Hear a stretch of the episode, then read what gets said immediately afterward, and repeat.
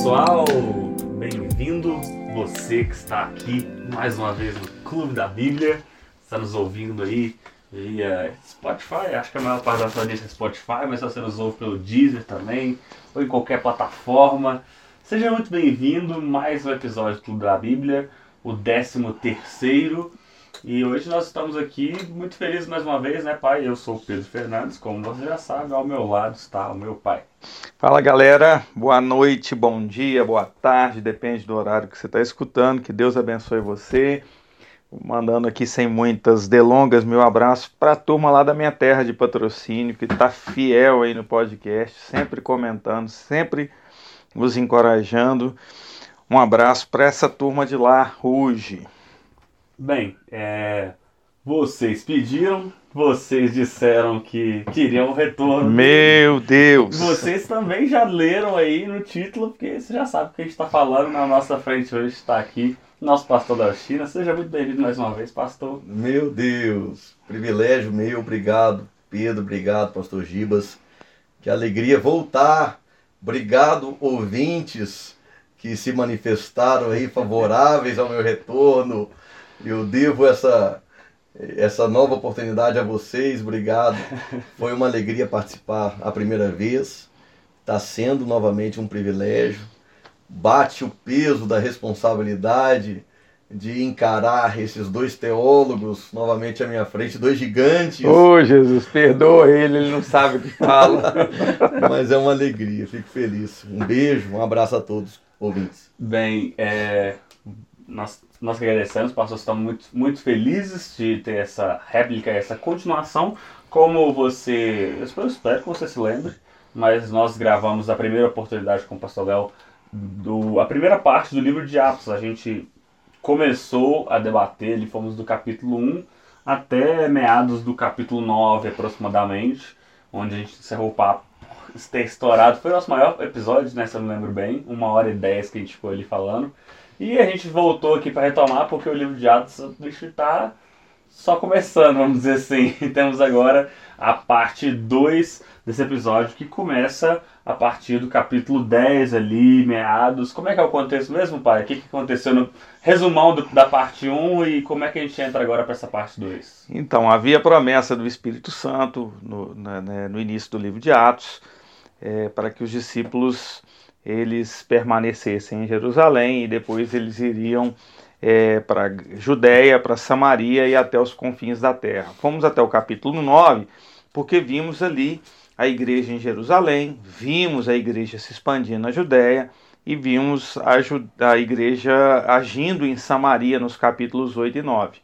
E a partir do capítulo 10, a igreja começa a ir para os confins da terra, e é disso que a gente vai tratar hoje principalmente das viagens missionárias de Paulo. Mas antes de entrar propriamente nas viagens missionárias de Paulo, a gente já tem um episódio no capítulo 10, esses capítulos aí de 10 a 12, vai ter uma intercessão aí de, do, do ministério de Paulo com Pedro, até o 15 ali no concílio de Jerusalém.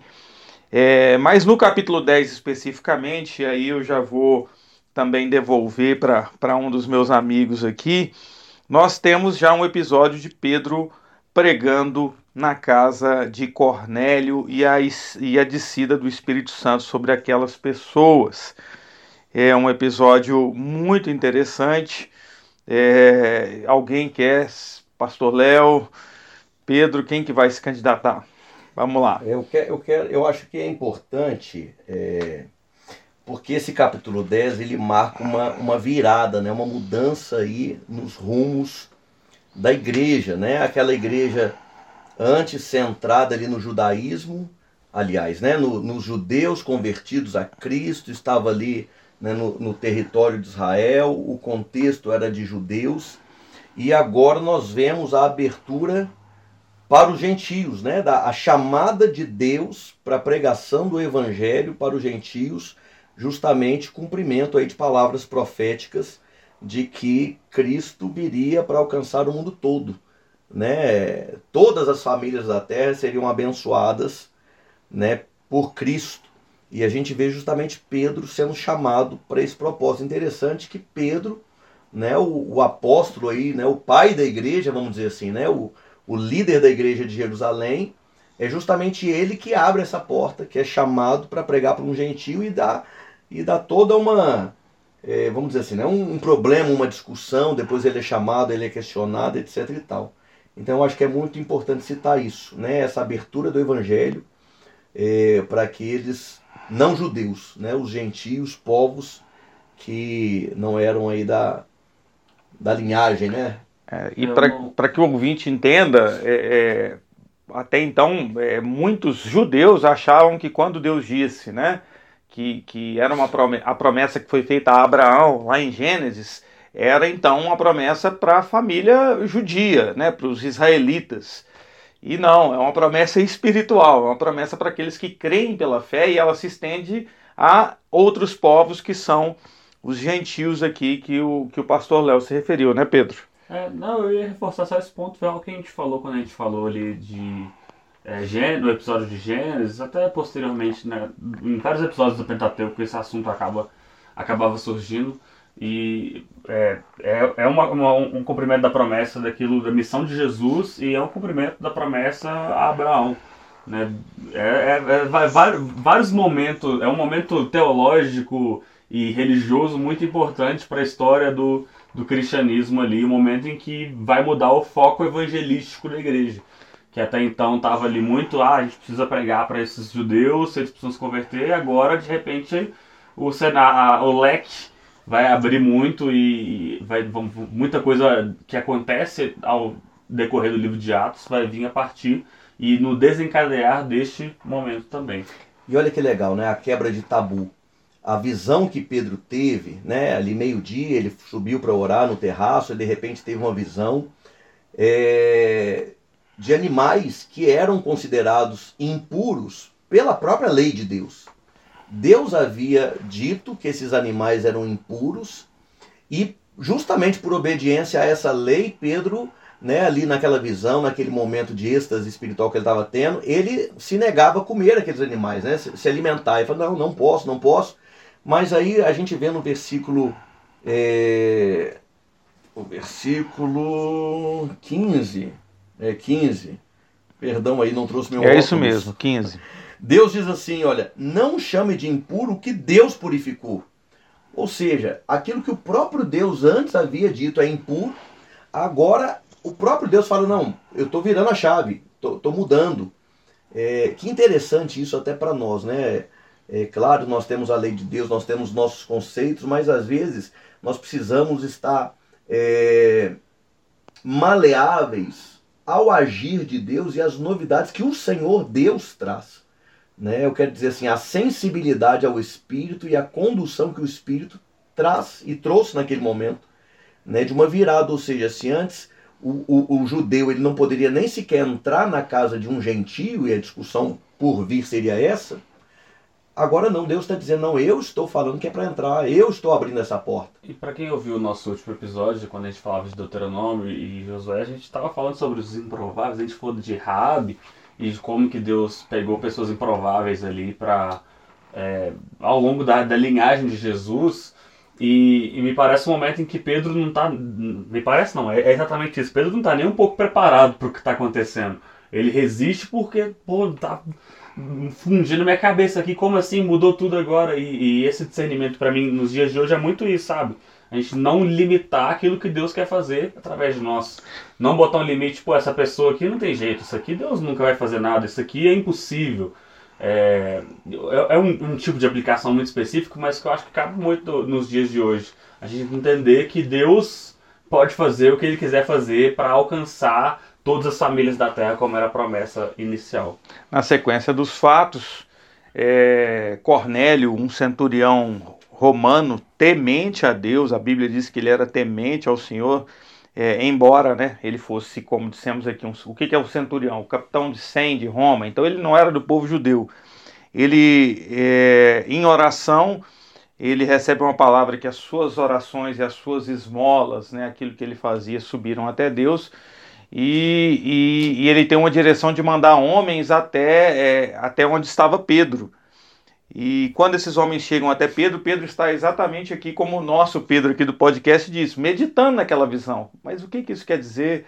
o que, que é essa visão, e, e, mas ele tem a direção de seguir aqueles homens, o Espírito Santo fala com ele, siga, siga esses homens, e quando eles vão para a casa de Cornélio, na casa de Cornélio, Cornélio conta tudo o que, que aconteceu, o anjo que apareceu, e aí Pedro tem o discernimento, então, aí casa-se essa visão, esse êxtase que o pastor Léo disse aqui. Pedro tem o discernimento que o Espírito Santo, ele agora, ele, ele estava, é, se eu posso usar essa palavra, disponível aos gentios, né? Ou seja, não era o Deus, até então, o Deus do povo de Israel, é, ele agora ele passa a ser o Deus de todo aquele que o aceita como Senhor e Salvador. Ali Pedro ora com aquela turma diante desse discernimento e o Espírito Santo então se manifesta sobre aqueles gentios. É realmente um episódio maravilhoso no capítulo 10. E como o pastor Léo disse, no capítulo 11 ele tem que se defender, né, pastor? Ele tem, ele tem é, que explicar, porque era, não era admitido né, que, um, que um judeu tivesse comunhão com, com o gentio, né? E, é, a Bíblia começa o capítulo 11 dizendo que chegou ao conhecimento dos apóstolos e dos irmãos que estavam na Judéia que também os gentios haviam recebido a palavra de Deus. Então, quando Pedro volta para Jerusalém, os que eram da circuncisão, ou seja, os judeus, eles começam a questionar. E Pedro então tem que se justificar para aquela turma. Que vai ser um problema aí que nós vamos ver se repetindo, né? Esses judaizantes, né, os da circuncisão, que querem é, exigir mais do que Deus exige para a salvação. Né, vai ser um tema recorrente. O fardo pesado. O fardo pesado, nós, nós vamos ver isso aí. Paulo trabalha em diversas das suas cartas, né, defendendo a, a salvação pela graça, né, mediante a fé, a justificação pela fé mas os judaizantes sempre rondando a igreja e sempre tentando impor um fardo que o próprio Deus não põe para a salvação. Né? E é justamente esse fato né, que, que eles também pegam aí de Pedro né, e questionam ele. E interessante que a defesa de Pedro, na verdade, já veio pronta. Né? O próprio Deus selou a salvação quando batiza com o Espírito Santo, né? Voltando, só, só voltando ali no final do 47, 10. no final do 10. Pode alguém se opor a eles, que eles sejam batizados agora, que como nós também receberam o Espírito Santo, ou seja, aqueles, aquelas pessoas, elas creram em Deus e receberam o Espírito Santo, ou seja, o Espírito Santo desceu sobre todos que ouviram a mensagem, está lá no verso 44. E Pedro usa no capítulo 11 esse argumento como é que eu vou me opor ou como é que eu vou negar que essas pessoas receberam a Cristo de fato, sendo que o próprio Espírito Santo os encheu? Então é indiscutível, é inquestionável. Se Deus os aceitou, por que, que nós não vamos aceitar? Né? Se Deus os encheu com o Espírito, assim como nós fomos cheios no início, como que nós vamos dizer para eles, não, vocês não são aceitos, né? Então ele usa esse argumento, né? verso 18 do capítulo 11. Vemos que Deus deu aos gentios o mesmo privilégio de se arrepender e receber a vida eterna. Então que maravilha, né? O nosso Uau. Deus mostrando aí que não há, definitivamente não há acepção de é, é pessoas. É, interessante porque eles entram ali, nesse, depois conseguem um acordo e tal, Pedro convence a galera, e, e, só que permanece o problema, porque permanece essa linha dos judaizantes, e me lembra muito o Jesus, quando ele vai mudar as broncas lá que ele tava dando, fazendo um termo meio moderno, umas broncas que ele dava lá no dos fariseus, falando sobre como que é, os, ah, os fariseus, eles impunham fardos pesados sobre as pessoas e, e isso era uma, uma diferença deles para aquilo que Jesus estava trazendo. Aliás, Jesus vai colocar que o, o jugo dele é suave, o fardo dele é leve. Então é interessante como é que parece que mudou a, a figurinha do álbum, mas antes, no tempo de Jesus, tinha uma galera tentando pesar a religião, dizendo que era penoso, dizendo que custava muito, que tinha que partir muito do esforço humano. E depois muda, beleza, chega o evangelho, chega os gentios e de novo outras pessoas tentando sempre, parece que é uma coisa que se repete ao longo do cíclico, né? Sempre tem É. gente tentando deixar a, a- o evangelho, a religião, o seguir a Cristo mais pesado do que o próprio Cristo faz. É, fato é que é um tema recorrente, como foi dito aqui.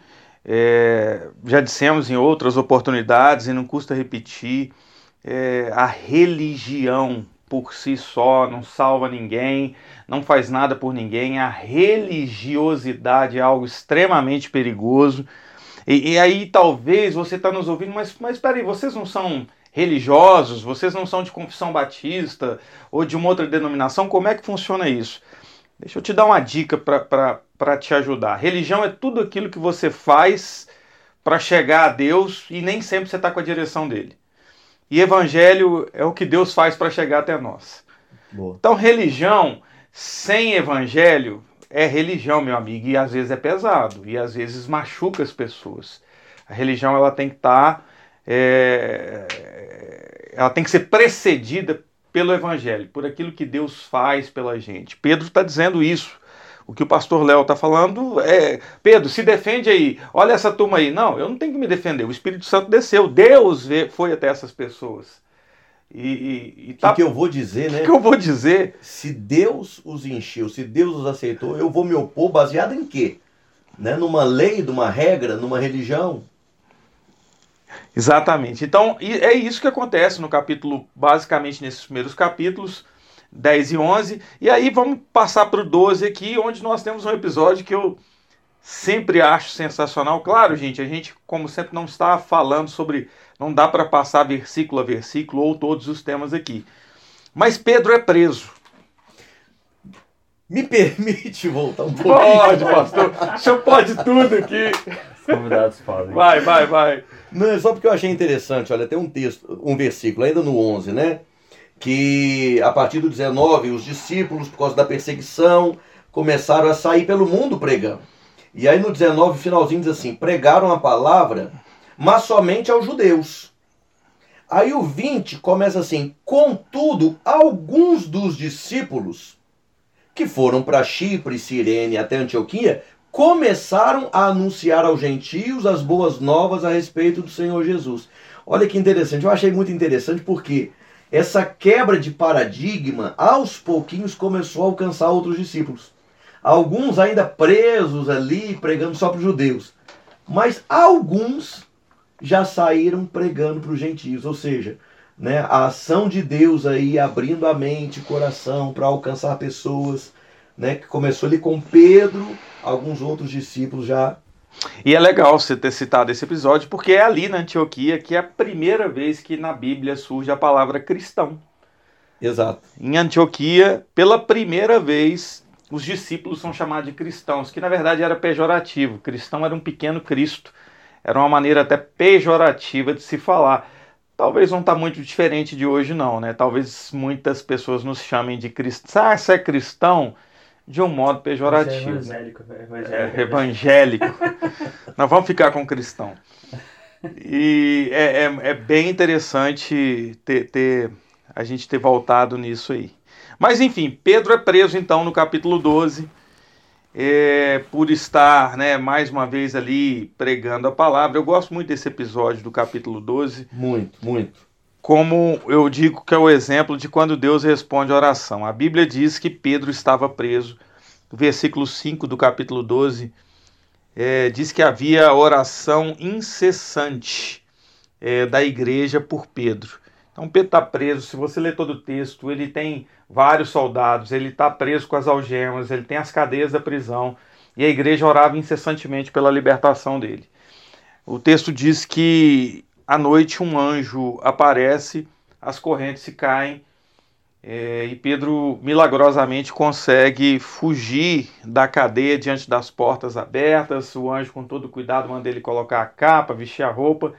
E Pedro sai da prisão e vai para a casa da turma que orava. Né? Legal isso. Né? Ele sai da prisão e vai para a casa dos irmãos de oração. E ao chegar na casa dos irmãos de oração, tem um episódio que eu sempre cito porque ele me deixa impactado. Né? Ele aperta a campainha, bate palma, não sei o que, que ele faz. De casa. Ou de casa. e a empregada ou a ajudante é, vai atender. E ela reconhece a voz de Pedro e ela fica tão alegre em reconhecer a voz de Pedro que ela corre lá dentro e fala: Gente, Pedro está lá fora. E os irmãos lá dentro falam assim: Não, mas não pode, ele está preso. que oração era essa, né? Assim. Ele não pode estar tá lá fora. Oh, mas vocês não estão orando? Não, mas ele. E eles correm. Faltou falar assim, não, mas deu certo então? É, é a famosa assim: Deus responde oração. Não acredito. É, é. Mas é uma chamada para nós, igreja, né? Assim, a oração de fato funciona. A gente sabe disso. Mas se a gente parar para pensar, será que a gente ora o tanto que a gente acredita que ela funciona? Porque a gente afirma, não, funciona, Deus ouve, Deus responde. Mas às vezes a gente dedica tão pouco tempo à oração, a pedir uma intervenção divina e tentando resolver do nosso jeito, ou então a gente ora, como os irmãos aqui né, em Atos, ora, mas assim, ah, será que Deus vai responder? E quando Deus responde, a gente fica surpreendido, surpreso. Não é possível, é o fantasma dele, é o espírito dele. É qualquer um, menos Pedro, não é possível que ele saia da cadeia tão tão fácil assim. Tanto que tem a expressão, né? Ah, agora não tem mais jeito, agora é só orar. Tipo, o último recurso. Tipo, Exatamente. O plano F agora é oração. Deveria ser o plano A. É, o que, o que parece que, pelo menos, se o texto dá a entender que era a visão da igreja. Tipo assim, ah, tá preso, vamos orar. Não, Vamos, vamos tentar fazer um plano para tirar ele da cadeia pela janela e contratar, subornar um guarda, fazer uma situação. Não, vamos orar, eu tô, é funciona. Eu tô lembrando de outra expressão que a gente usa, ah, não posso fazer nada, só posso orar. Uau, meu irmão, então você pode tudo. É, né? é. A, gente, a gente acaba colocando a oração como o último recurso. Ou, ou talvez limitando, né? Eles estavam orando pela libertação de Pedro depois de uma surra. Né? Assim, primeiro ele vai apanhar muito, vai sofrer, mas vai sair vivo, quase morto, mas vai sair vivo. E aí, de repente ele sai inteiro, livre, e eles ficaram assim, né, admirados. Muito legal. E o capítulo 13 nós temos então, né, uma nós havíamos falado no último episódio. Pastor, você vai voltar lá atrás, pastor? Deixa eu voltar. ah, gente, vocês, tinham que tá, a gente tem que botar um vídeo para vocês verem os códigos aqui. Vai, pastor. Ô, gente, eu levantei a mão até sem graça. Vai, vai. Eu não tô querendo amarrar, não. Eu sei que o horário é complicado, mas. Mas é importante, porque esse assunto aqui vai se repetir. Eu, eu, quero, eu quero só citar aqui a situação de Herodes.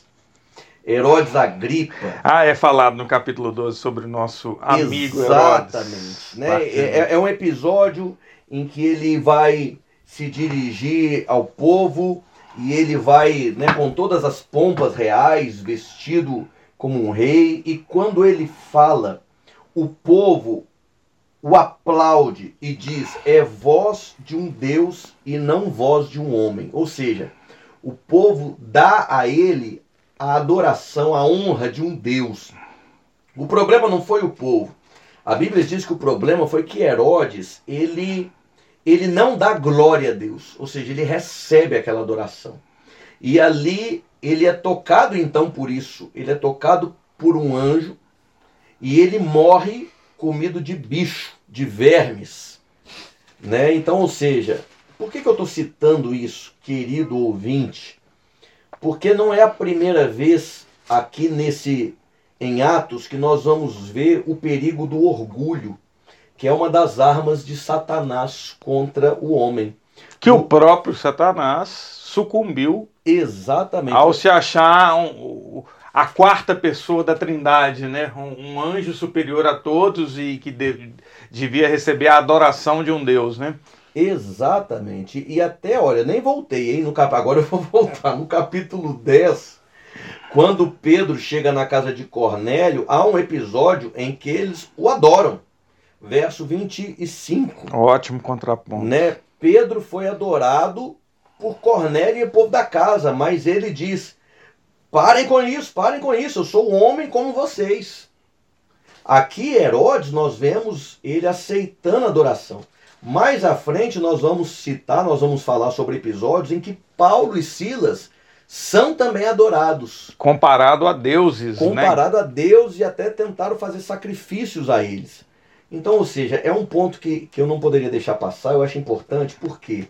Porque hoje Muito há bom. um apelo para nós cristãos e o perigo de sermos, de aceitarmos essa adoração. Hoje não, não vão sacrificar animais para nós, mas vão nós vamos ter milhões de seguidores. Vão nos empoderar. Vão nos empoderar, vão nos adorar, vão dizer que, ah, se não fosse você, o que seria de mim?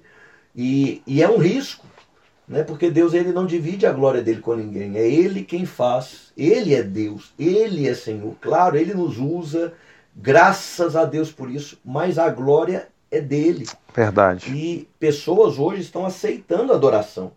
Pessoas estão caindo no erro no pecado do orgulho, né? E a gente vê aí essa essa Herodes essa morrendo, advertência, né? Herodes morrendo de forma trágica, exatamente por não devolver E, e talvez A por glória isso a Deus. o, o, o Tozer, no livro Cinco Vozes para ter Poder Espiritual, vai colocar algo que é muito legal, né? Nunca aceite qualquer glória.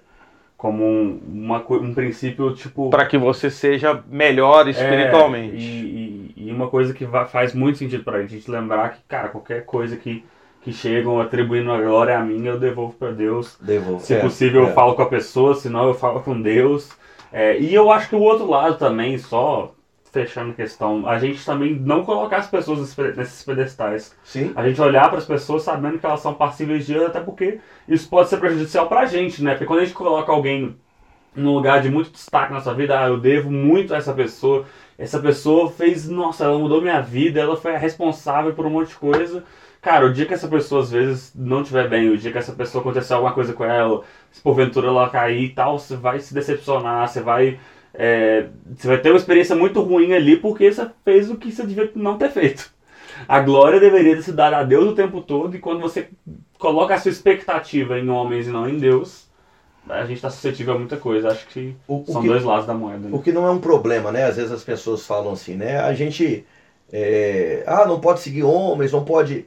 Eu penso assim, é, Paulo mesmo disse, né? Sede meus seguidores, meus imitadores, como eu imito a Cristo. Né? O, o foco sempre vai estar em Jesus. Né? Nesse meio caminho, nessa caminhada, a gente tem pessoas que a gente admira, tem pessoas que nos inspiram, né? E, e não vejo problema, não, não acredito que a Bíblia coloque um peso nisso, não é? é, você admirar alguém, ter alguém como referência, desde que a referência primeira seja Jesus, amém, beleza. Agora, você colocar a pessoa num pedestal que ela assuma uma importância até maior do que Cristo, né? A gente vê isso. Pessoas que às vezes, ao invés de pedir a Deus, orarem a Deus, desenvolverem um relacionamento com Deus, ficam debaixo de um.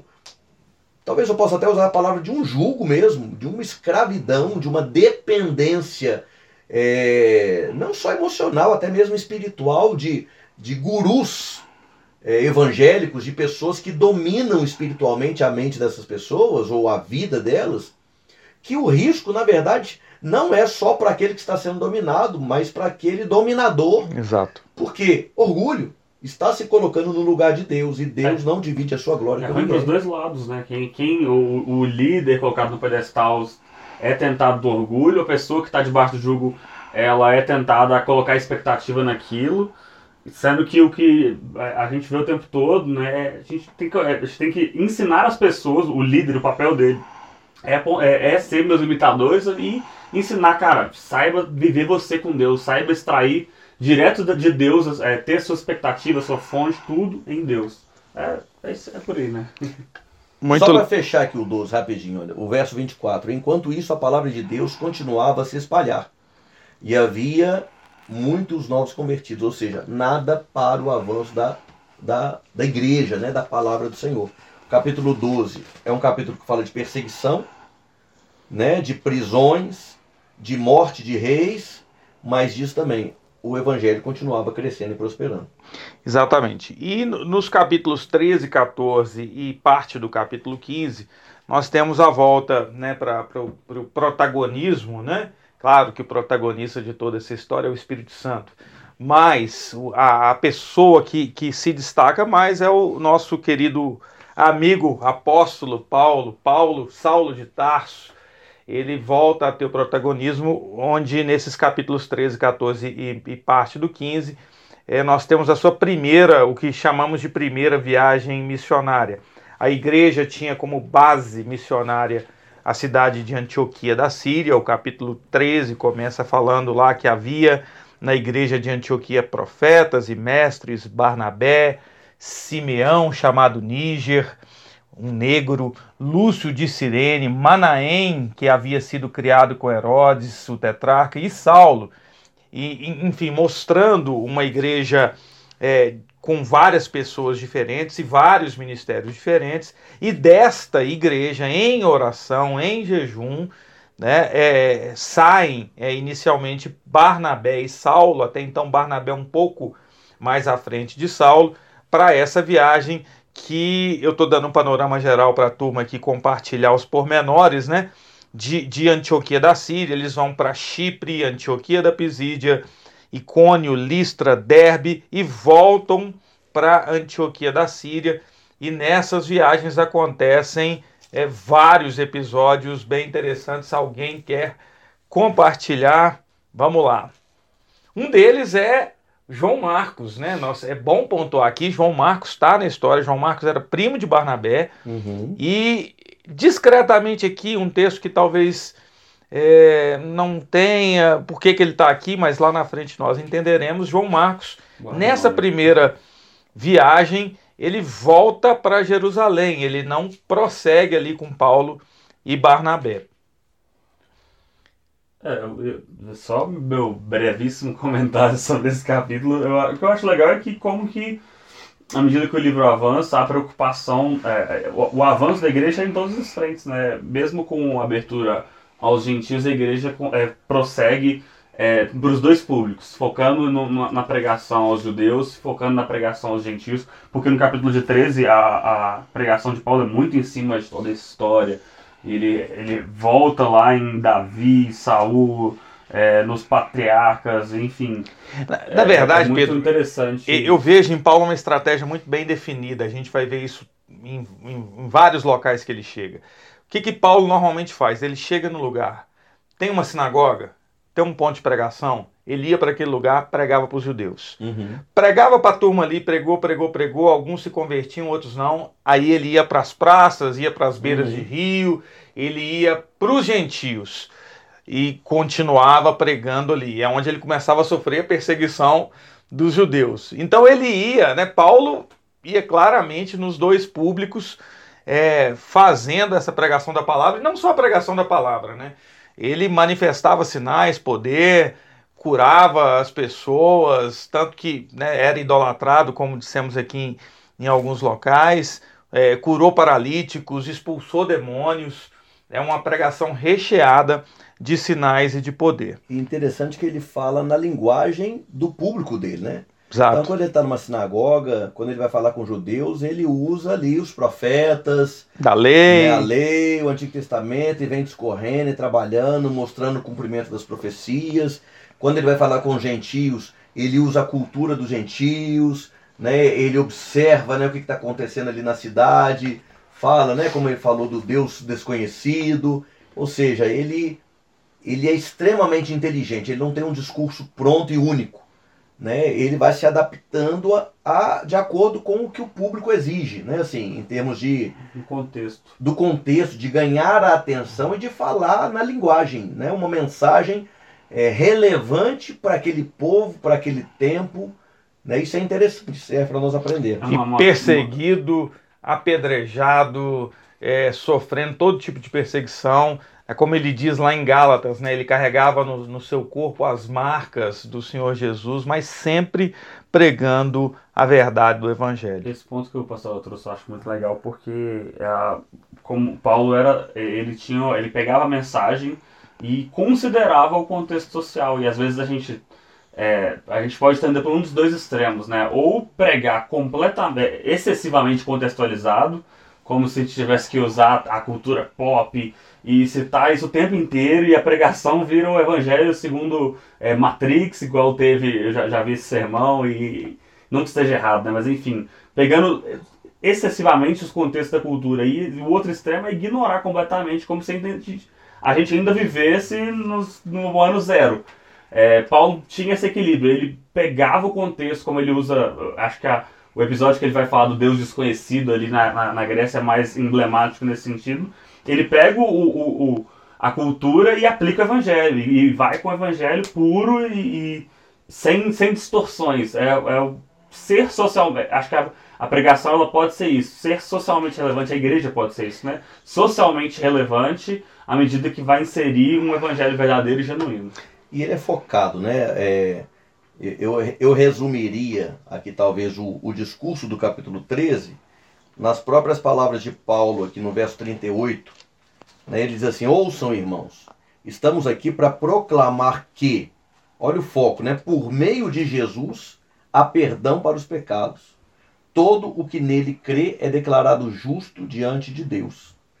Ou seja, ele, depois de explanar né, toda a história ali dos judeus e de como Cristo foi revelado, o plano de Deus, ele fecha ali, olha, nós estamos aqui para isso, para declarar que em Cristo, em Jesus, nós temos perdão dos pecados e todo que nele crê é declarado justo. Ou seja, ele, ele traz ali a mensagem central de uma forma muito clara, olha, a salvação é só em Jesus. Eu me recordo de alguns estudos que fizemos há um tempo atrás e o pastor Léo tem uma frase sensacional. É, claro que não dele, outras pessoas já certamente já disseram, mas ela se aplica a isso. Importa, a forma você pode mudar, o conteúdo não. Então a maneira de fazer, claro, sem ferir, sem agredir, sem ultrapassar nenhum limite, você pode, a maneira de falar, o argumento, você pode falar na linguagem da pessoa, mas a essência é essa pregação de arrependimento, de crer em Cristo, de entregar a sua vida para Ele, de que é Ele que salva, cura, liberta e batiza com o Espírito Santo. Agora eu virei um ministro da quadrangular, mas enfim. é... Meu Deus. Mas enfim, é, é, é isso é que é é, importante. Só uma ilustração, só que agora você me fez lembrar do. Quem falava muito disso era o John Stott, né? Inclusive tem o livro Ouço o Espírito, Ouço o Mundo, muito interessante. E, e, ele, na verdade, é um conceito que eu já não sei nem se foi ele cunhou, mas que eu já ouvi de várias fontes, né? Que era o da dupla escuta, né? Que o, a, a igreja tem que ter o jornal numa mão e a Bíblia na outra, né? vai saber contextualizar, para saber, tipo, não ficar com. As pessoas estão com uma, um questionamento, as pessoas têm um, um, algo no coração que vai mudar todo o tempo, né? A, o que se prega hoje, o pós-modernismo, o individualismo, o relativismo, tem suas semelhanças com, ele, com aquele tempo, mas tem suas características que são de hoje. Particularidades. E as, os questionamentos de hoje vão demandar uma, uma resposta que vai ser o evangelho, mas que a gente vai precisar responder de uma maneira lógica. Não, tem que ter lógica aquilo. A gente não vai, as pessoas não vão perguntar é, uma coisa e vai responder um trem que tem nada a ver. Então, é, saber ler o tempo, ler o jornal, é, adaptar a forma sem mudar o conteúdo, sem mudar o cerne, é essencial. Essa viagem missionária, então, a primeira viagem dura cerca de quatro anos e os discípulos voltam, então, Paulo e, e Barnabé voltam para Jerusalém, no capítulo 15, onde há o famoso concílio de Jerusalém. É uma, você imagina, eu gosto de imaginar a, esse concílio, pastor, como é, o Paulo e, e Barnabé e todos aqueles ali prestando contas para a igreja do que estava acontecendo uma espécie de reunião de alinhamento, né, para que, ó, o que está acontecendo? Os gentios estão convertendo. Ah, mas o que, que nós vamos fazer? Eles vão, é, eles vão, eles vão ter que circuncidar? É, como é que funciona isso? Então, assim, a, a, aqueles presbíteros liderados ali por Tiago e por Pedro, é, é eles ouviram tudo que, que aconteceu na, na viagem de Paulo de Barnabé, mas ali eles tinham que tomar algumas decisões. Pastor, sobre o concílio, o senhor quer compartilhar com a gente? Eu, eu, só o, o verso 11 eu acho que é chave aí, né? Cremos que todos nós e eles somos salvos da mesma forma, pela graça do Senhor Jesus. Né? Ou seja, um assunto que retorna, né? Os judaizantes sempre tem alguém, né, questionando e de repente tentando trazer algum peso. E mais uma vez, né? Imagino que nesse concílio foi lembrado, obviamente, é, o episódio que Pedro viveu, né, com certeza citado, e agora também o testemunho de Paulo e Barnabé, e agora fecha-se a questão.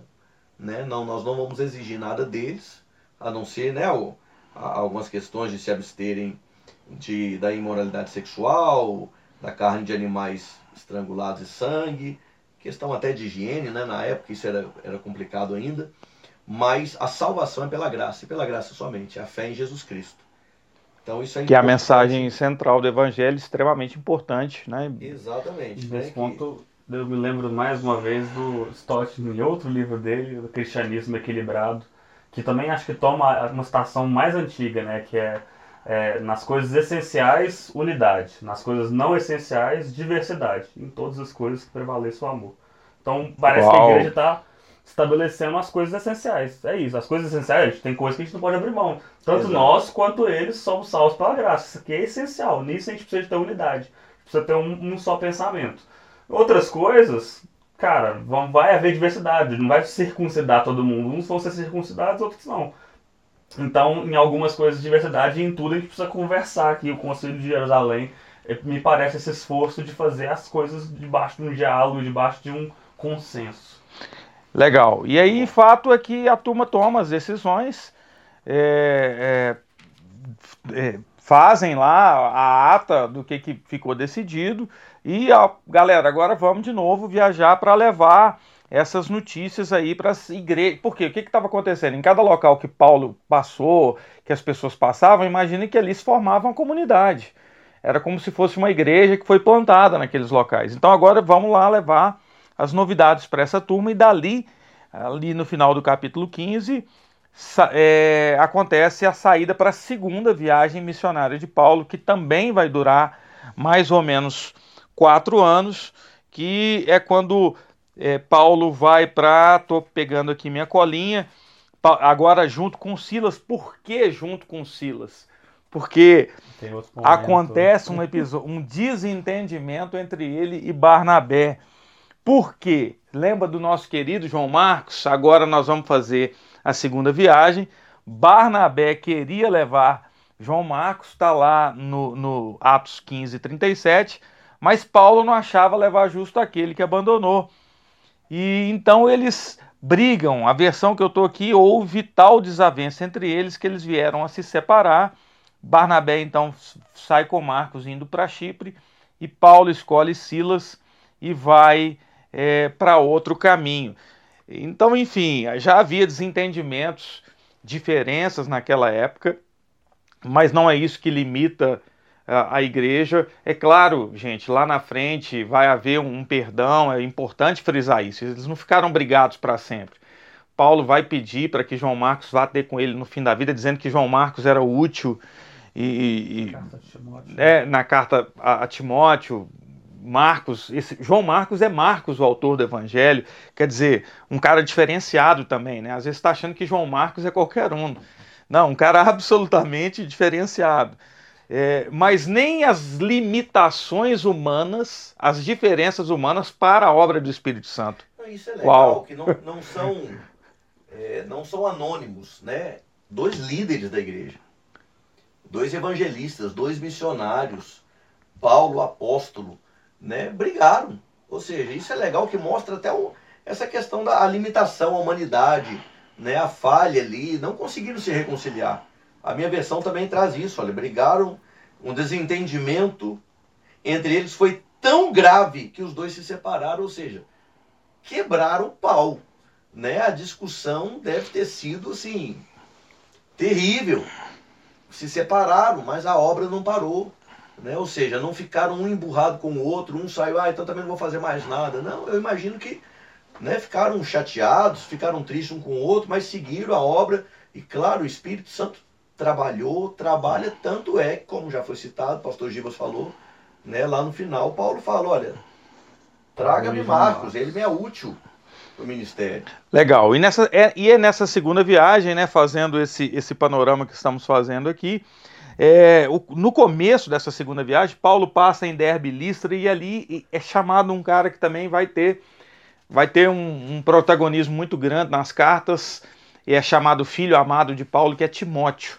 É, Paulo conhece Timóteo, um jovem de bom testemunho, é, filho de mãe crente, neto de uma avó crente, é, que vai fazer toda a diferença na caminhada, vai ser o, o pastor da igreja de Éfeso, vai ser, enfim, um cara muito importante. Ele aparece aqui no capítulo 16 quando Paulo o arrebanha para o restante dessa viagem. E a viagem segue. E também um outro episódio legal aí, é, é vou passar para vocês, gente. Eu acho esse episódio sensacional. Para mim, um dos pontos altos, né?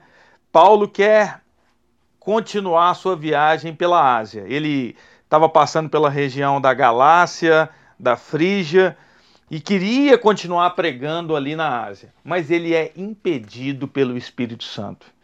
Eu digo que Deus diz não para a gente às vezes. Imagine e, e diz não para motivações nobres. Paulo tinha uma motivação muito nobre, continuar pregando o evangelho na Ásia. Uhum. E o Espírito Santo disse: não, você não vai para a Ásia. Um, um homem aparece para ele e o manda para Filipos. Fala sobre isso aí, Pedrão. Vou jogar para você. Eu vou citar um polêmico pastor Ed Henriquez, que eu sei que tem suas polêmicas em volta, mas que tem uma pregação maravilhosa sobre como tomar decisões. Ele vai Muito analisando bom.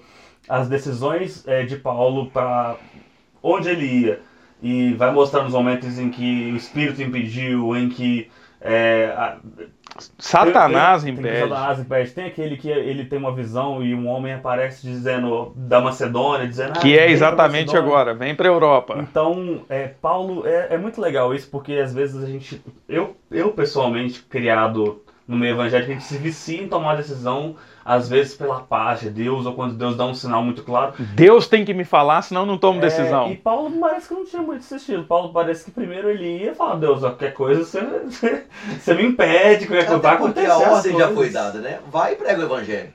Então tem coisa, eu penso assim, tem coisa que a Bíblia já é muito clara. O propósito é, é definido. Olha, eu tenho que ir pregar o evangelho. Se for para impedir, o Espírito Santo fala, não, não é aqui, ou então, peraí, não é agora. É, então eu, eu, vejo isso, eu acho que Paulo assim, olha, eu, eu tô indo. Eu tô indo. Se Deus quiser me impedir, então ele vai vir, vai me impedir. Tem e de fato com... ele estava sensível ali. Tem a ver com você estar tá em comunhão contínua com Deus. Você está conversando com Deus todo dia, você ora todo dia, você lê a Bíblia todo dia. Você tá ali, Deus confia, Deus vai. Não, você, não precisa ficar paralisado esperando cair um meteoro do céu com um bilhetinho de Deus. Não, você vai caminhando, vai fazendo e, e por estar em oração, por estar em contínua comunhão com o Espírito Santo, esse tipo de coisa acontece, que eu acho realmente que é um episódio sensacional. E, e é muito legal, porque o Espírito Santo impede, e em seguida um, um, varão macedônio, um anjo, aparece para Paulo num sonho e fala: vem para cá. E Paulo vai para Filipos, e é a porta de Filipos, o que é Filipos? É a porta de entrada da Europa. O evangelho entra na Europa nesse momento ali, porque de Filipos Paulo vai para é, Bereia, é, Macedônia, Bereia, Tessalônica, todas as cidades na Europa. Ali ele entra em Corinto, em Éfeso, na Grécia. Por quê? Porque o Espírito Santo impediu ele de continuar pela Ásia. Então, uma, uma é, aí é o jargão de crente, né? Deus fecha uma porta para abrir uma outra melhor. E, e, Embora às vezes não, né? Porque tem coisa, gente, entenda isso, tem coisa que é boa mas não é para você. Sim. Tem coisa que é boa, mas não é para mim. Né? Deus tem os seus caminhos. Né? Então, assim. Entendemos que a obra é de Deus. Né? A obra é de Deus. Nós somos servos dele. Então, ele, ele vai nos usar nem sempre como a gente quer ser usado. Ele vai nos usar conforme ele quer nos usar, porque ele está enxergando o jogo como um todo. Né? A gente está aqui no, no, vamos dizer assim, né, no tabuleiro aqui, eu só enxergo ao meu redor, mas Deus está vendo tudo. Exatamente. Então ele vai movendo as peças de acordo com a vontade dele. Em Filipos, ali tem tem o episódio da conversão de Lídia, eu não sei se dá para a gente detalhar muito. É a cura de uma jovem adivinhadora, mas tem um episódio muito legal, esse eu vou deixar o pastor Léo falar, que é Paulo e Silas sendo açoitados e presos e a conversão do carcereiro. Um episódio que não acho que não dá para a gente passar em branco aqui. É, depois de pregar é. ali em Filipos, de Lídia se converter, de expulsar o demônio daquela jovem adivinhadora, é, eles são presos. Fala um pouquinho para nós aí, pastorzão. É, esse episódio ele é, eu, eu acho ele muito lindo porque já ministramos né, algumas vezes a respeito dessa adoração né, de de como aconteceu, né? Açoitados, presos, com dores, num ambiente claro, né, fétido, escuro, horrível, e ainda assim sem, sem nenhum conforto, muito pelo contrário, em meio às dores, eles se encontraram adorando ao Senhor. Né? Ou seja, que exemplo de adoração, né? Você não, não precisa de situações favoráveis para reconhecer que Deus é soberano, que Ele é Senhor das nossas vidas e que Ele está no controle de tudo. Então eles adoram a Deus e, e daí vem a expressão né, que se usa, é, ao louvor liberta. Né? Não há essa, essa expressão, não é bíblica, né, literalmente, mas desse contexto aqui fala-se isso. É uma né? base bíblica para isso. A base bíblica seria isso, né? Esse louvor verdadeiro, independente da circunstância, traz libertação muito mais do que uma cadeia física, mas traz libertação das cadeias é, espirituais, emocionais, que muitas vezes nos prendem, nos impedem de adorar a Deus verdadeiramente, mas quando você se entrega a Deus, reconhecendo que Ele é Senhor e soberano, é, a situação muda. Né? Para começar, muda o coração, né? o seu coração muda. E aí de fa foi o que de fato aconteceu. Né? Houve um tremor, as cadeias se quebraram, o, as portas se abriram, o carcereiro desesperou, é, chegou a se preparar para um, se matar. se matar. Paulo grita: Não, não faça isso, nós estamos aqui. E tem toda aquela conversa, né? Então, é, e eu acho que o ponto alto dessa conversa é o que eu tenho que fazer então para ser salvo. E Paulo responde: creia no Senhor Jesus e você e sua família serão salvos. Ou seja, mais uma vez a palavra de Deus mostrando aí que eu só preciso da fé. Crer, é pela graça. E aí aquele carcereiro, antes, talvez um dos que é, afligiu Paulo, talvez um dos que participou dos açoites, agora é, entregue a Cristo limpa as feridas deles, cuida deles, ou seja, que transformação é, incrível e imediata, né? Aquele homem e a sua família agora são batizados, né? Ou seja, há uma transformação de fato, né? Que, que coisa bonita é ver quando a pessoa realmente se entrega para Cristo. E, e, essa mudança acontece de imediato, né? De, imediatamente. Hoje a gente vê as pessoas se entregando para Cristo, mas parece que demora tanto. É. Né? Parece que é um processo de quase 30 anos, é uma carreira pra, de conversão. Né? A pessoa entrega para Cristo a vida hoje, mas ela vai deixar de fumar daqui a 10 anos, vai deixar de beber daqui a 15, vai deixar de. as coisas. Parece que a pessoa precisa de tanto tempo para ir se purificando mas nós vemos aqui na Bíblia pessoas que mudavam de postura, de atitude. Imediatamente. Imediatamente, ou seja, uma conversão, uma mudança de vida real. Né? Que, que saudade desses novos convertidos que realmente se convertiam ao Evangelho, largavam tudo para seguir a Cristo. E é legal você ouvinte observar, a gente está falando que cada lugar desse né, era uma igreja, uma comunidade que se formava. Aí no capítulo 16 você está vendo a formação dos filipenses, né? Para quem Paulo vai escrever lá na frente a carta aos filipenses. Você tem o retrato de como é formada essa igreja. Membro número um, Lídia, uma vendedora de púrpura que ouviu Paulo pregar na beira de um rio. Filipos não tinha sinagoga. Então Paulo vai direto para a beira de um rio, prega para Lídia, Lídia se converte. Ela já era temente a Deus, mas se converte ao Evangelho. Segundo membro, a jovem adivinhadora que o demônio é expulso dela. E terceiro membro, o carcereiro e a sua família. Bom. Essa é a base da igreja de Filipos. Para quem Paulo vai escrever um tempo depois. A igreja que alegrava ele, a carta aos Filipenses é chamada de carta da alegria, foi fundada dessa forma. Às vezes a gente não tem essa visão, né? Mas é legal a gente pensar é, nisso, né? aquilo que Deus começou impedindo Paulo de ir para a Ásia, o levando para a Europa, funda-se uma igreja, uma igreja que depois ele vai escrever uma carta que tem ensinamentos tão valiosos para a gente. E aí vamos para o capítulo 17 com uma nova, uma outra igreja. Agora Paulo e Silas vão para Tessalônica. E pegando a mesma lógica, é a igreja dos Tessalonicenses. Como é que, que é a plantação da igreja de Tessalônica? Paulo prega por três sábados, sábados numa sinagoga. Vê que a lógica é diferente?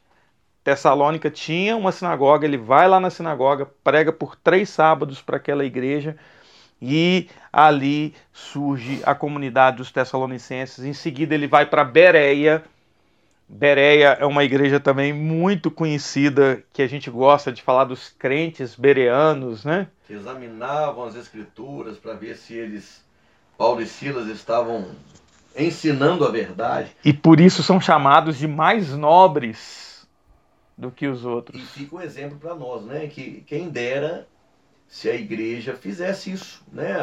As pessoas realmente arguíssem os seus pregadores ao ouvir um podcast desse, deixa eu conferir, Sim, né? Deixa eu, ver, deixa eu ver se os textos, deixa eu fazer a minha leitura, deixa eu pedir a Deus para iluminar a minha interpretação. Pra... É isso mesmo. E outra, é... que haja mais liberdade entre nós para essa conversa aberta, né? De esse questionamento puro. Né? Aonde né? você enxergou Sincero, isso? Exato. Olha, eu não entendi. Me explica melhor. Ou então, olha, eu, eu entendo diferente. Vamos debater, vamos crescer juntos, vamos aprender. Essa abertura ela é tão importante, é tão necessária. Né? Exemplo aí dos bereanos. E aí, depois de Bereia, Paulo vai para Atenas. Pedrão, é, é em Atenas então nós estamos ali com Paulo andando pela Europa e sai de um lugar e vai para outro e planta a igreja e ele deixava a gente, e ele ia para frente. Naquela igreja que ele chegava, às vezes ele escrevia para a igreja anterior. É, é, a lógica é, é, basicamente essa. Claro que algumas cartas ele escreveu mais no final da vida. Pedro, mas você falou da pregação de Atenas como uma pregação emblemática. Por quê? O que, que aconteceu? O que, o que, que tem de tão famoso nessa pregação de Paulo ali em Atenas, o que que era, o que que simbolizava Atenas, o que que Paulo faz lá explica para o nosso ouvinte aí. Atos capítulo 17, a partir do 16, Paulo chega em Atenas, no, pai, no meio dessas muitas perguntas que ele me fez, uma delas, o que que era Atenas, é, e ali na Grécia tinha, era um centro cultural não só da região do mundo, né, Grécia poxa, até hoje a gente conhece ali os deuses gregos, a mitologia grega. Talvez você não algo... entenda de Bíblia, mas você já ouviu falar, né? Você já assistiu um Sócrates, filme, Aristóteles. É, enfim, então é, tava, Paulo estava num lugar assim de uma cultura muito forte mas, é, e, enfim, Paulo começa ali a, a conversa. Era a língua é, da época, certo? Sim. O Isso. Novo Testamento é escrito em grego. Exatamente. O que mostra o poder da cultura grega, né? Então, assim, ele está num lugar muito importante. É, Paulo começa ali a, a transitar naquele ambiente e, e os atenienses, no verso 21, é, fala que os atenienses estavam interessados nas últimas novidades, estavam querendo saber, parece que o que, que, que esse Paulo estava arrumando. É, o que a gente vê ao longo do livro de Atos é que Paulo começa a chamar mais atenção em vários momentos, né? Tanto que no final, quando ele vai ser julgado, é, alguns é, reis, governantes, eles, eles vão julgar Paulo com curiosidade. Falam assim, eu quero, quero saber que evangelho que é esse, eu quero saber o que é que, que, que Paulo anda pregando por aí. E na Grécia, nesse momento, o Paulo faz o que a gente vinha comentando há algum tempo atrás. Eu falei do contexto cultural. Paulo identifica, é, parece que uma brecha ali no, no, no, no, lugar onde ele podia usar para pregar o evangelho. O pastor Iago Martins do canal 2D Teologia fala que tudo na vida é uma grande desculpa para pregar o evangelho. Então você aproveita qualquer oportunidade e enfia o evangelho no Muito meio. bom, muito bom. E no verso 23, Paulo vai falar, ele, ele vê que tem um Deus desconhecido. Então ele percebe que aquele povo tão culturalmente, culturalmente elevado, tão cheio de, de linguagem e cultura, ele, eles têm um Deus que eles não conhecem. E aí Paulo vai falar assim, olha, esse Deus aí que vocês falam que vocês, Deus desconhecido, tem uma placa aí, queria contar para vocês quem que é esse Deus de, de, o que, que é essa necessidade que está no coração de vocês de conhecer esse Deus.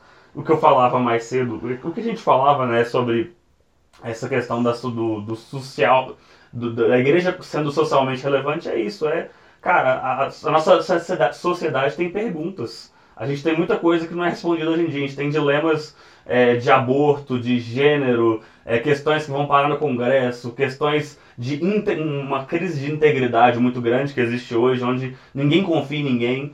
Então existem muitos questionamentos e muitos lugares onde o evangelho pode entrar. E é o que Paulo faz aqui. Ele, ele pega uma desculpa, como eu falei, com o pastor Esse Iago Deus falou. que vocês desconhecem ou não sabem quem é, é o Deus a quem eu sirvo. Exatamente. E daí ele vai começar a enfiar o evangelho Faz tudo, uma, né? uma longa pregação. uma das, uma das grandes pregações de- do livro de Atos, até a gente citou, acho que no primeiro episódio, né? Estevão ali em Atos 7, Paulo prega em Atos 13 na sinagoga e agora no Areópago. é- Areópago, Areópago. Areópago, no- em Atos 17. São três das grandes pregações do livro.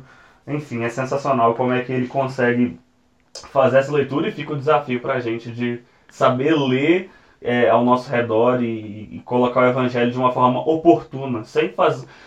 é, não responder o que ninguém está perguntando. Você tem que responder as necessidades do mundo. E entenda uma coisa, embora seja uma pregação conhecida, famosa, num lugar relevante da época, então Paulo conseguiu pregar no grande centro cultural da época. Ele queria pregar ali, como queria pregar em Roma, que era o grande centro do, do império, e nós vamos Poder, falar disso né? num, num outro episódio, né? De poder. Essa pregação dele, ela surte efeito em parte, porque a Bíblia diz que uns zombam e outros creem. Então, quer dizer, não é o fato de você fazer uma pregação maravilhosa, contextualizada também, que vai. É Deus que vai. de- Deus, no fim das contas, né? Que vai definir quem vai crer ou quem não vai, a quem a mensagem vai alcançar e quem não vai. E, e- e- e- termina-se essa pregação no capítulo 17 dessa forma. É, só reforçando o argumento, olha como é que é interessante. né? Paulo começa com essa questão do Deus desconhecido. No verso 28, ele vai fazer outra citação. Ele vai dizer: Como disseram alguns dos poetas de vocês, também somos descendência dele. Paulo não só cita a mitologia grega, fala dos deuses desconhecidos, ele cita a poesia daquele tempo. Paulo é, é- é perfeito nesse ponto. E aliás, no meio da pregação, a gente tem um verso maravilhoso, que é o 28, sensacional, onde ele vai dizer: é, Pois nele vivemos, nos movemos, existimos. Maravilhoso. É, é uma das dos versos-chave da pregação de Paulo, que vai que também diverge muito. É, é uma, é uma pregação que confronta aquele povo que tinha vários deuses, que acreditava numa divindade subdividida. Paulo coloca o centro de tudo. Esse Deus desconhecido é como se fosse o, é, o, é o Deus máximo. Era, era o que Paulo estava pregando, né? Ele é o Nele- Deus dos deuses. Ele é o Deus né? dos Senhor deuses. dos senhores. Exatamente. E finalmente no capítulo 18, finalmente porque nós vamos né, partir agora já para encerrar o nosso episódio com o final da segunda viagem missionária. Paulo então ali de Filipos, Tessalônica, Bereia, eh, Atenas, agora Paulo vai a Corinto, uma cidade importantíssima da época, uma cidade portuária, uma cidade eh, com muita idolatria também. E em Corinto ele também planta aquela igreja famosíssima de Corinto, que, que é para quem ele vai escrever três cartas e não duas. 1 Coríntios e 2 Coríntios são cartas que conhecemos, mas na verdade é consenso entre os teólogos que existe uma terceira carta. É, não dá para falar sobre isso, mas fica a título de curiosidade. E em Corinto ele conhece também gente que vai fazer a diferença no ministério dele. É, ele chega ali, é, é, ele, ele está em Corinto, Timóteo e Silas, se não me engano, se não me engano, chegam da Macedônia, mas em Corinto ele conhece também um judeu chamado Áquila, é, que havia chegado da Itália com Priscila. Aí está um casal chamado Áquila e Priscila, que vão ser grandes parceiros de Paulo, da mesma profissão, eles eram fazedores de tenda ou costureiros. É, eles conhecem ali em Corinto, é, é, moram juntos uma época, dividem né, a, a, carga juntos, e também ali em Corinto a gente vai ver a aparição de um homem chamado Apolo, que também é, vai, vai, vai fazer a, a, diferença. A gente vai ver, a gente vai ver mais sobre Apolo ali em, Éf, em Éfeso depois. Mas fato é, temos a plantação também da igreja de Corinto nessa segunda viagem missionária de Paulo. E a gente aqui no finalzinho, não, sei se Pedro e pastor Léo querem fazer alguma colocação, mas no final aqui, Atos 18, 22, Paulo é, ele embarca é, ele, ele embarca de volta para Jerusalém, saudando a igreja segue para Antioquia, havendo ali passado algum tempo atravessou sucessivamente a região da Galácia e Frígia, fortalecendo todos os discípulos, que também era uma prática dele. Ele aproveita para passar nos locais que ele já teve. Rever o trabalho que havia plantado, né? Importante. Como que as igrejas estavam funcionando, e aí até nesse momento que, que ele vai olhar quem são os líderes, quem são aqueles que estão se destacando, para ele voltar para a base em Antioquia da Síria. Pedro? É legal que, só passando e finalizando também, né? Acho que a gente está bem no finalzinho. A gente falava sobre as decisões de Paulo, os lugares que ele ia. E aqui em Atos 18, no verso de número 9, é, a gente tem um momento em que Paulo está ali na, na pregação, num, num, num, momento difícil, e, e, e, o Senhor fala com Paulo numa visão, né? Não tenha medo, continue falando, não fique calado, pois estou com você ninguém vai lhe fazer mal ou feri-lo, porque tenho muita gente nessa cidade. Então, a missão de Deus sendo confirmada das mais diversas formas, né? A gente citou algumas delas, por visões, por sonhos, por é, Satanás resistindo e às vezes por Deus falando, não, continua, não tenha medo. Às vezes Deus faz com a gente, né? Deus nos Verdade. incentiva a permanecer numa missão é. e, e acho que é um conforto para a gente saber que, cara, às vezes a gente tem que saber ser flexível, tem hora, né? Deus vai falar com a gente das mais diversas formas e vai confirmar aquilo que a gente tem que continuar trabalhando, os locais onde está o centro da nossa missão específica, né? Vamos dizer assim como é importante Deus falar, né? Porque nem sempre temos todas as certezas, né? Por mais convictos de que estamos ou estejamos de estarmos fazendo a vontade de Deus, às vezes surgem dúvidas no coração. E como é confortante, né? Quando Deus vem fala e confirma, olha, fica firme, é isso mesmo. Né, o trabalho que você está fazendo está frutificando. Até porque, né, Pedro, Pastor Léo, em todos esses textos, às vezes a gente repassa aqui nessa hora hora e, e alguns minutos juntos, e conta as histórias, e faz as aplicações. Mas uma coisa que, que, que tem que ficar claro para a gente, sempre, em todos esses locais, Paulo e, e essa turma toda é cercado de muita oposição. Sempre né, nós vamos ver a turma se opondo, gente dizendo não prega, gente dizendo para, pa, Paulo sendo açoitado, Paulo sendo preso, como compartilhamos aqui no episódio do carcereiro. Então, ne, como né, na nossa caminhada a gente sofre oposição, gente dizendo: ah, você está errado, ah, você tomou a decisão errada, ah, por que, que você está fazendo isso?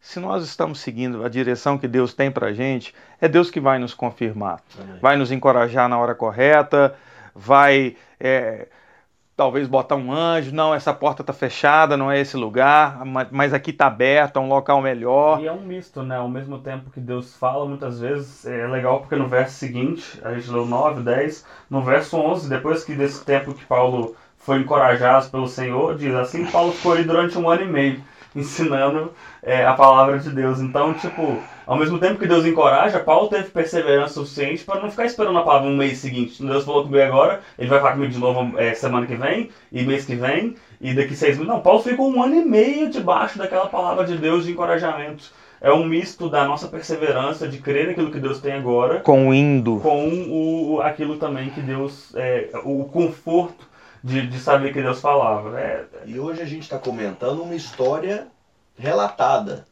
né? Muito diferente de Paulo vivendo no dia a dia. Né? Hoje a gente está vendo aqui que depois, ah, ficou mais um ano e meio, ah, mas deu fruto, aí Deus fez e Deus aconteceu. Mas enquanto você está vivendo é justamente isso, né? É, as dúvidas, os questionamentos, as oposições, tudo isso né, muitas vezes tentando nos frear ou nos impedir de prosseguir. E às, às vezes até gerando um questionamento para nós mesmos, né? Mas aí cabe justamente a convicção, né, de fé. Eu sei que Deus tem, eu sei em quem tenho crido, eu sei o que Deus tem falado. Eu estou seguindo a direção que Deus deu, né? Então, a quando que a gente vai ver o resultado disso? Talvez daqui a muitos anos. Talvez nunca veremos. Como Paulo não, não viu muito dos resultados, né? Exatamente, talvez só na Dois mil anos depois estamos aqui, né, falando. Falando dele. E o tendo como exemplo e citando. Sede meus imitadores, sim, Paulo. Até hoje nós, até hoje estamos te imitando. Uau. Porque você foi um imitador de Cristo. Né? Completou sua carreira, nosso, guardou a fé. Nosso amigo Marcelo gosta de dizer, né? Quem toca o tambor nunca sabe até onde ele vai ser ouvido, alguma coisa assim. Exato. Acho que é isso. Quem, quem, quem começa a pregar não vai saber até onde vão os frutos. É verdade. Acho que essa é uma boa conclusão. Então é isso, gente. Ficamos por aqui. Deixo o meu abraço aqui.